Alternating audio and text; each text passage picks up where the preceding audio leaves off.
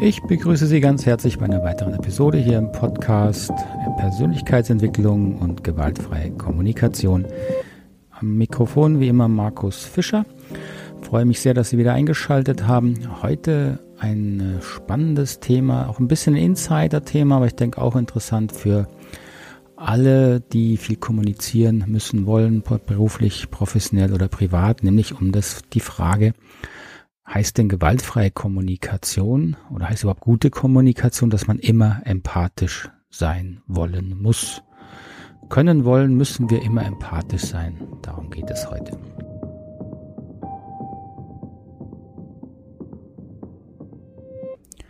Wenn wir über das Thema Empathie reden, dann müssen wir wie häufig erstmal uns einigen, über welche Form von Empathie wir sprechen. Denn sonst kann man diese Frage äh, müssen, können wir immer empathisch sein, eigentlich gar nicht vernünftig beantworten. Über die verschiedenen Formen der Empathie habe ich auch hier eine Podcast-Reihe gemacht. Das war, wenn ich es richtig erinnere, die Episode Nummer 12. Und um das hier nur kurz nochmal in Erinnerung zu rufen, da unterscheide ich, wie gesagt, fünf sehr unterschiedliche Formen. Zum einen Empathie als unsere biologische Hardware, unsere Grundausstattung. Empathie als einen moralisch hohen Wert. Dann kann man noch unterscheiden Empathie als eine bestimmte Verhaltensform, als Strategie, um menschliche Verbindung, Kontakt zu stärken. Empathie kann ein Bedürfnis sein, das ist die vierte unterschiedene Form. Und man kann Empathie geben, Empathie als eine bestimmte Form der, der Unterstützung, das ist sehr spezifisch in der gewaltfreien Kommunikation. So, also diese fünf unterschiedlichen Formen habe ich da unterschieden. Wenn Sie das, wie gesagt, genauer mal nachlesen wollen, bitte äh, nachlesen, nachhören, dann äh, bitte die Episode 12 sich einfach mal anhören.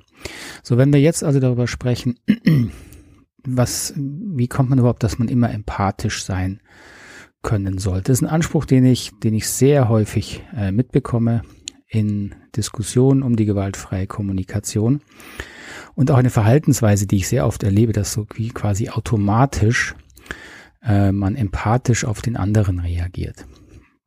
Und so, wenn wir jetzt also sagen, kann, muss ich immer empathisch sein, dann möchte ich schon mal ausschließen, diese Frage, dass da geht es nicht um unsere biologische Hardware. Natürlich, als, ähm, als Menschen sind wir dazu verdrahtet, dass wir sehr schnell mitbekommen, wie geht es anderen Menschen, uns da in diese äh, Perspektive reindenken und reinfühlen können.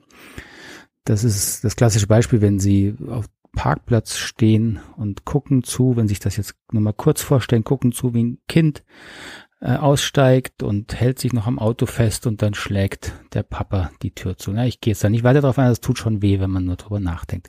Also diese Fähigkeit, uns reinzudenken, das ist die festverdrahtete Empathie. Darum geht's jetzt also nicht. Es geht ebenso wenig darum, dass Empathie Mitgefühl ein hoher moralischer Wert ist. Ich denke, da sind wir uns alle einig. Häufig äh, ist die gewaltfreie Kommunikation ja auch deswegen interessant für viele, weil sie merken, sie, sie finden das gut und schön, dass Menschen empathischer miteinander umgehen. Da bin ich ja auch voll dabei. So, wenn wir uns die Frage stellen, aber muss ich denn immer empathisch sein im Gespräch, dann geht es doch darum, ähm, wie wie viel Energie, wie viel Zeit, wie viel äh, innere Aufmerksamkeit kann und will ich denn jetzt mal auf den anderen richten, wenn er mir im Gespräch begegnet. Also wir können uns einfach vorstellen, es ruft sie jemand an, eine Bekannte oder Freundin und erzählt ein belastendes Ereignis, hat vielleicht ihren, ihren Job verloren. Und jetzt stellen Sie sich mal vor, Sie selbst sind völlig müde, erschöpft oder haben gerade selber wirklich ein, eine schwierige Zeit und können einfach nicht gut zuhören. Sie sind zu sehr mit sich selbst beschäftigt, mit ihren eigenen Themen. Dann wäre es doch wirklich schon fast verlogen, wenn man jetzt, wenn sie ihre ganze Aufmerksamkeit der anderen Person geben würden und so tun, als würden sie ihr zuhören. Das ist gar nicht wirklich ehrlich. Natürlich kann man sich da überwinden und das tun wir häufig auch. Aber wenn man mal genauer hinguckt, dann merken wir auch, dass wir innerlich nicht wirklich beim anderen sind, sondern im Grunde versuchen wir dann das Gespräch vielleicht kurz zu halten, weil wir müde sind, weil wir jetzt gar nicht so gut zuhören können. Und das ist doch völlig in Ordnung.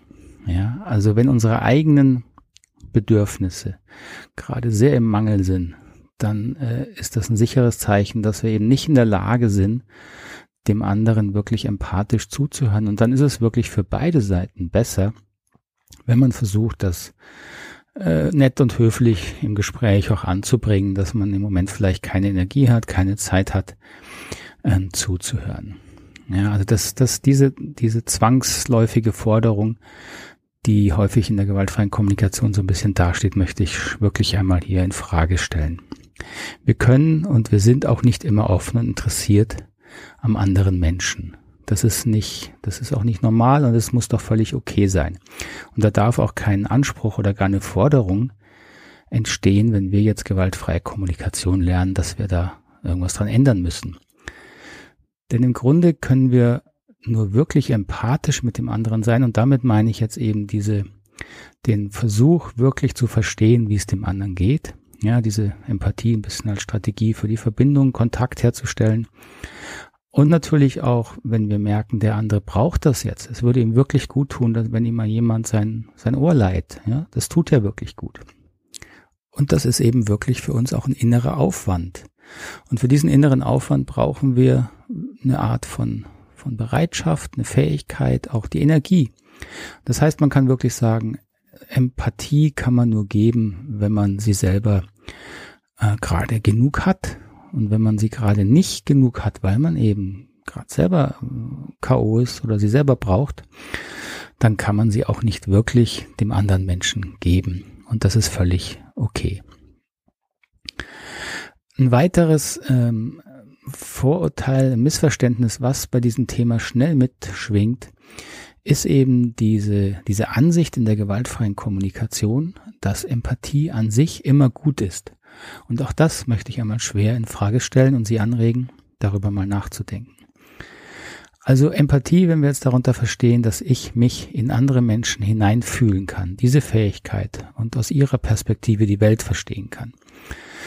Ähm, das ist erstmal eine, wie gesagt, eine biologische Tatsache und das ist auch eine, eine, eine prinzipiell eine Fähigkeit, die natürlich notwendig ist für den sozialen Zusammenhalt. Aber man muss auch nüchtern sagen, diese Fähigkeit kann man auch missbrauchen. Ähm, jeder Verbrecher, der es schafft, sein Opfer im Gespräch zu überzeugen, dass er oder sie vielleicht ihm die Tür aufmacht und ihn oder sie ins Haus hineinlässt und dann äh, ja mit dem Opfer nicht gut umgeht, ja, der missbraucht Empathie. Und man weiß heute, dass bestimmte Formen von Gewaltverbrechen ähm, eben dadurch funktionieren und dass diese Gewaltverbrecher eine bestimmte Form der Empathie eben wirklich gelernt haben. Die können das sehr, sehr gut. Die können sich in ihre Opfer hineindenken. Die wissen, wie sie sie manipulieren können. Ähm, die wissen, wie sie sie überreden können, aber eben für ihre eigenen niederen moralischen Zwecke. Also Empathie an sich ist nicht per se gut. Zum Glück wird es selten missbraucht, aber es kann missbraucht werden. Übrigens passiert das leider auch, das habe ich häufig erlebt, äh, in der sogenannten gewaltfreien Szene. Also damit meine ich, wenn Menschen sehr viele GFK-Seminare besuchen, in der, einer bestimmten Form, die ich etwas kritisch finde, wo es halt sehr viele Regeln gibt, eben zum Beispiel auch die Regel der Empathie an sich ist wohl immer gut. Und das habe ich sehr, sehr häufig erlebt, dass wenn beispielsweise ich irgendwas gesagt habe, was der Person nicht gefällt, dass die Person dann nicht ehrlich sagt, hey, das gefällt mir jetzt nicht, Markus, was du sagst, wie kommst du auf so eine Idee oder finde ich einfach nicht gut.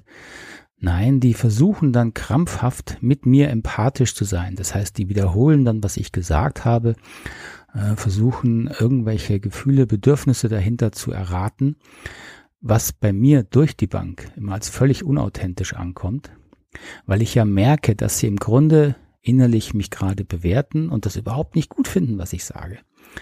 So bei mir führt es dann dazu, dass ich zum einen dieser Empathie natürlich misstraue, zu Recht, weil sie eben nicht empathisch ist. Es ist im Grunde nur eine Strategie, um sich selber zu schützen. Diese vorgeschobene Empathie, ähm, die ich nutze, anstatt ehrlich zu sein, ist im Grunde eben ein Schutz davor, mich selbst verletzlich zu zeigen, dass ich gerade eine Bewertung habe. Weil in der gewaltfreien Kommunikation gilt man eben so als nicht ganz so toll entwickelt, wenn man noch Bewertungen hat. Zumindest in der Form, wie sie leider sehr häufig gelehrt wird. Deswegen ist es so wichtig, mit diesen grundsätzlichen Überzeugungen in der gewaltfreien Kommunikation ähm, aufzupassen, darüber nachzudenken, Denn diese Überzeugungen haben weitreichende Folgen für unsere Kommunikation. Wenn Sie wirklich glauben, dass Sie keine Bewertungen mehr haben dürfen, dann sind Sie innerlich so wie dazu gezwungen, jetzt muss ich ja empathisch sein, damit ich bloß nicht sagen muss, dass ich eine Bewertung habe. Und das macht so ein Gespräch natürlich äh, völlig schräg und komisch und führt zum Gegenteil dessen, was die gewaltfreie Kommunikation ja eigentlich will, nämlich eine Begegnung auf Augenhöhe, eine ehrliche Begegnung, in der man bei allen Unterschiedlichkeiten irgendwann dabei landet, wieder das Menschliche und das Brüderliche und Schwesterliche im anderen zu erkennen. Und das liegt natürlich in den Gefühlen und Bedürfnissen, aber nur wenn diese wirklich authentisch sind und echt sind und nicht sich hinter irgendwelchen äh, pseudo-gewaltfreien Regeln verstecken. Ich hoffe, das war nachvollziehbar. Das ist ein bisschen ein schwieriges Thema. Wie gesagt, so ein bisschen Insider-Thema, aber es ist ein sehr wichtiges Thema. Ähm, auch für beratende therapeutische Berufe, wo ja auch die Empathie quasi professionell eingesetzt, gelernt und genutzt wird. Ähm, und natürlich, das, es ist eine tolle Fähigkeit, wenn man äh, jemand empathisch unterstützen kann. Aber man muss sehr dabei darauf achten, dass man äh, sehr gut für sich auch sorgt, merkt, wo die eigenen Grenzen sind, wo man ehrlich empathisch ist oder wo man dann quasi nur über seine Grenzen hinweggeht. Das ist nicht immer ähm, zu vermeiden. Das habe ich auch manchmal in meiner Arbeit, wenn ich, ich muss auch arbeiten, wenn ich müde bin. Aber dann kann ich äh, ein Stück weit entscheiden, okay, das stelle ich jetzt hinten an, bemühe mich, beim anderen zu bleiben. Und ich hatte auch schon Sitzungen, wo ich dann sage, tut mir leid, ich kann jetzt nicht mehr zuhören, ich habe die Konzentration nicht mehr und schaffe es einfach nicht. Und das ist und muss auch völlig in Ordnung sein. So, ich hoffe, das war soweit nachvollziehbar. Würde mich freuen, wie immer, wenn Sie dazu Fragen, Kommentare haben, einfach äh, als äh, Kommentar unter der äh, Episode hinterlassen. Das geht bei manchen Podcast-Playern. Freue mich natürlich auch über Bewertungen, über ein Abo oder wenn Sie mich hier mit meinem Podcast weiterempfehlen. Bin sehr begeistert, wie er sich entwickelt und wie viele Rückmeldungen wir und ich hier schon bekommen habe. So vielen Dank mal an dieser Stelle dafür. Ähm, und ähm, wenn Sie hier mal teil werden wollen durch eine Frage, wie gesagt, einfach über einen der vielen Kanäle, die ich hier unterhalb verlinke, mir eine Frage stellen, die beantworte ich dann gerne. Dann wünsche ich Ihnen einen schönen Tag und bis zur nächsten Episode. Alles Gute. Tschüss, Sadi.